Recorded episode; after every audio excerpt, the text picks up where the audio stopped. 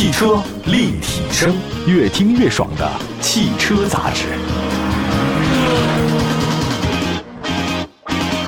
各位好，欢迎大家关注本期的节目，这里是汽车立体声，问候大家。我们的节目呢，在全国两百多个城市呢落地播出，线上线下，欢迎大家的随时关注啊。二零二二年的广州车展虽然比往年来的更晚一些，但它终于还是来了啊。各方面的因素啊，今年的广州车展啊，重量级的新车不是特别多，但是在有限的新车里面呢，依然有值得关注的高光车型。那今天我们就聊聊二零二二的最后一个车展——广州车展，呃，有哪些值得关注的新车？因为车确实不太多啊。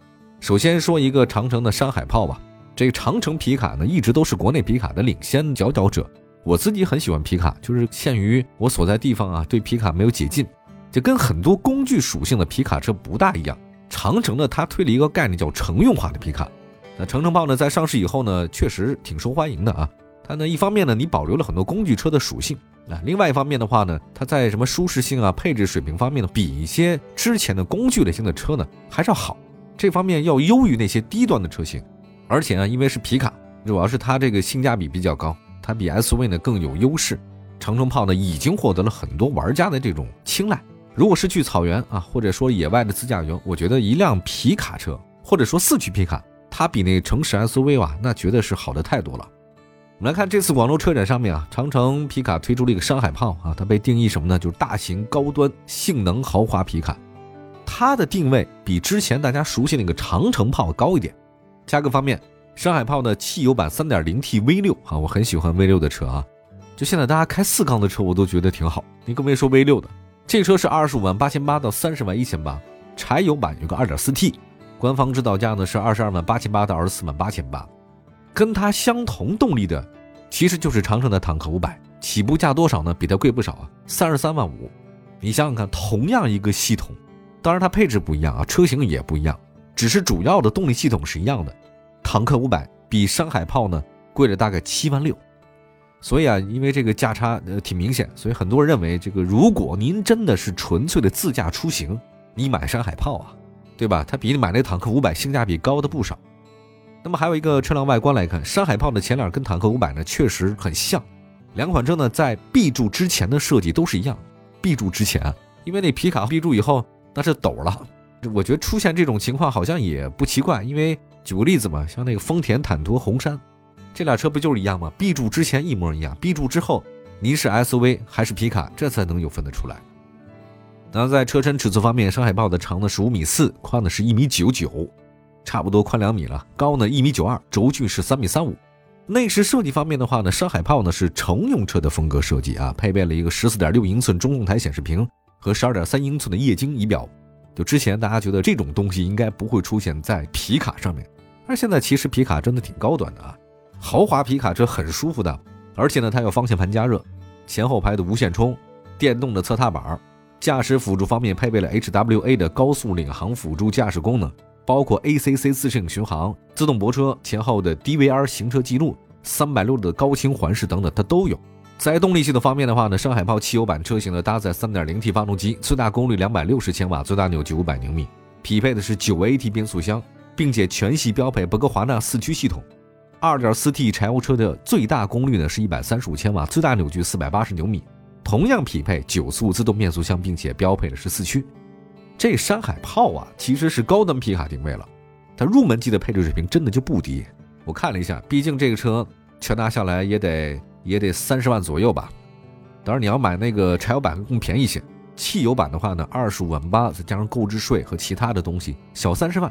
所以小三十万的车，它配置肯定不低。看一下三点零 T 吧，我很喜欢 V 六啊，加九 AT 加四驱，这车您去哪儿不能去啊？还有丰富的主动安全配置和舒适配置，这些车型裸车价二十六万不到。那对于玩家来讲，这性价比真的挺高的。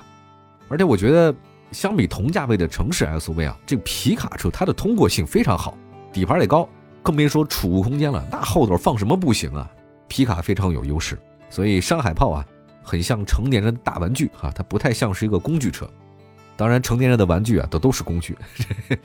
哎，那天我听到一个什么说法啊？一个小题外话，就是说中年人有三宝：茅台、钓鱼和始祖鸟。这个，哎呀，我觉得以后可以再加上一个四宝，就是皮卡车。刚才说的是长城的皮卡，接下来再说一个长城的高端品牌——魏牌蓝山 DHT PHEV。魏牌呢是长城汽车的高端品牌，从诞生的时候呢就是打着魏建军的那个魏字儿。但是啊，从二零二二年以后就不太一样了，它销量确实不行。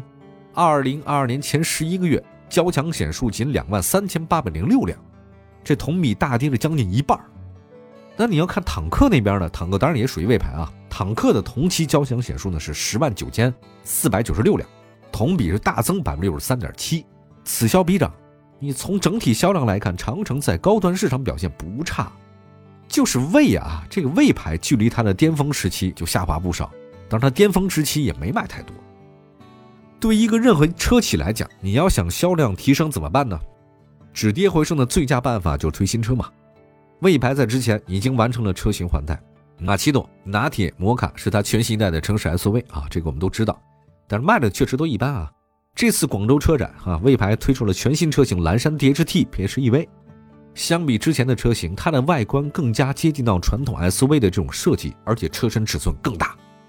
那之前我们还有听到一些消息啊，也不知道是真是假，就说这个蓝山蓝山 DHT PHEV 的价格区间是多少呢？是在三十五到四十之间。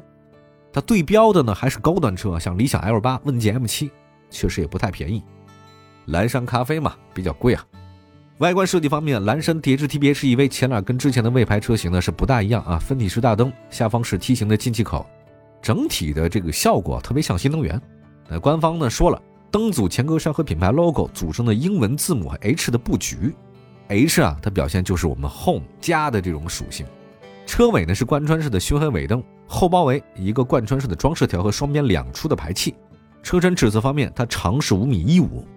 宽是一米九八，高呢是一米八，轴距是三点零五米，轴距超过三了啊，基本是中大型 SUV，二加二加二的座椅布局，空间表现是够大。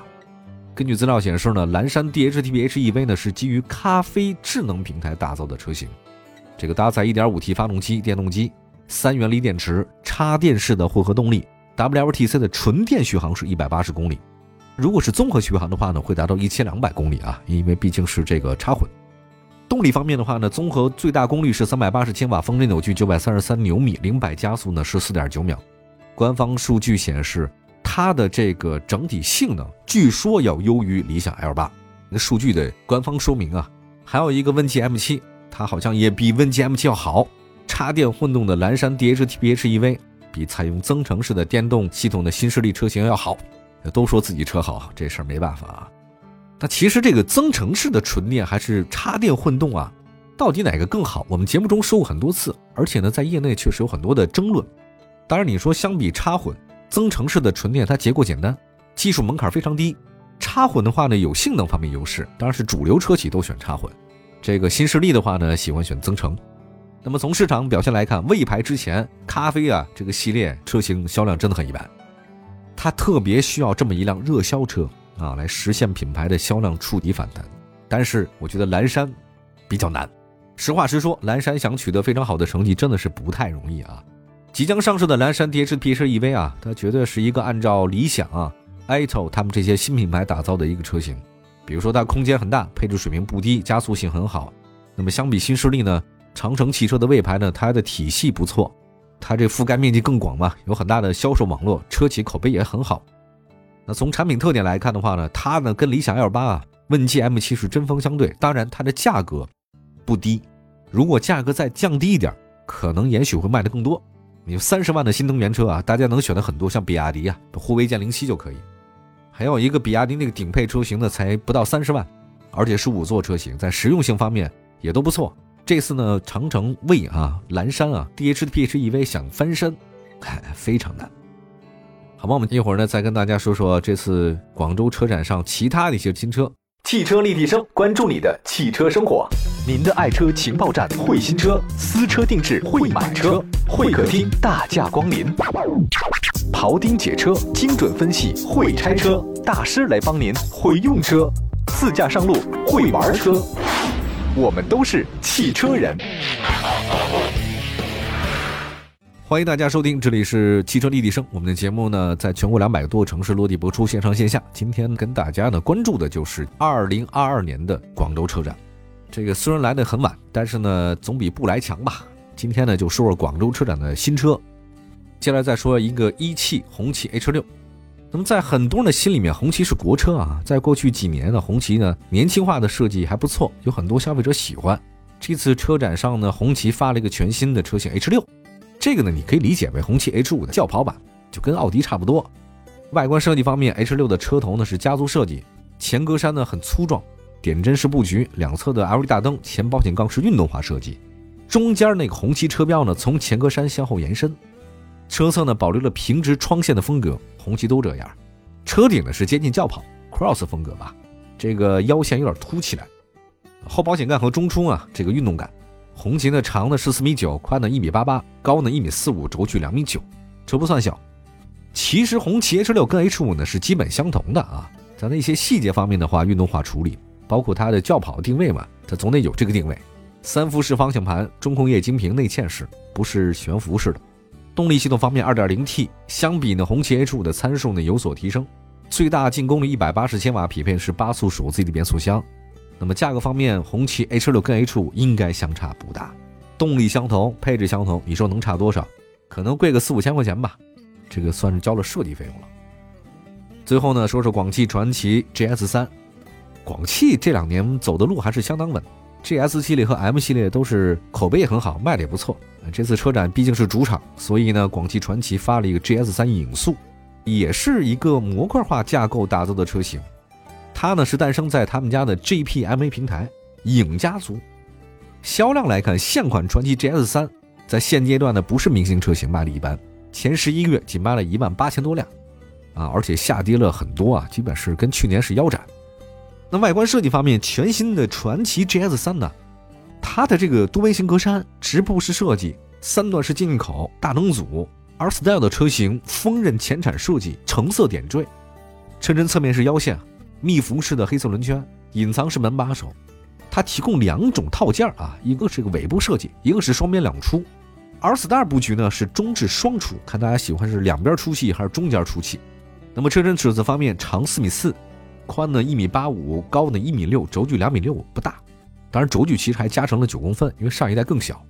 这次呢，全新的传祺 GS 三影送的内饰设计风格比较新，配备了大的液晶屏，搭载 Adigo 的智能互联和主动安全辅助，包括像什么主动刹车、车道偏离辅助、限速标志识别、智能避让。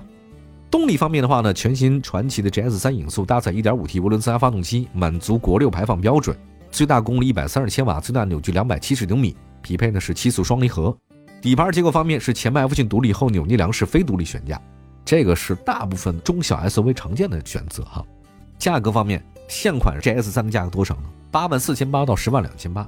那全新的 GS 三呢？应该差不多。你再贵了没人买啊。它的竞争对手有谁呢？长安 CS 三五 Plus、吉利缤越、雪佛兰创过 RS，都是这种小型车。这次四款车型呢，都是广州车展关注度比较高的车啊，就不同的卖点都有一些吧。总结一句话：山海炮 3.0T 六缸加九速自动变速箱，这不错。蓝山 DH 的 PHEV 是混动系统，动力效果是不错，但卖的应该一般。红旗 H 六空间不小的一个轿跑车，大家看一下，很酷啊。那全新传祺 GS 三影速，这个要肩负起传祺在小型 SUV 市场的销量，它要触底反弹也不太容易。反正这个现在做生意造车实在是太难了，内卷的很啊！感谢大家收听今天的汽车立体声，祝福大家呢用车愉快，也再次祝福大家呢是新年快乐，祝福我们新的一年都有好的运气。好的，朋友们，下期节目再见，拜拜。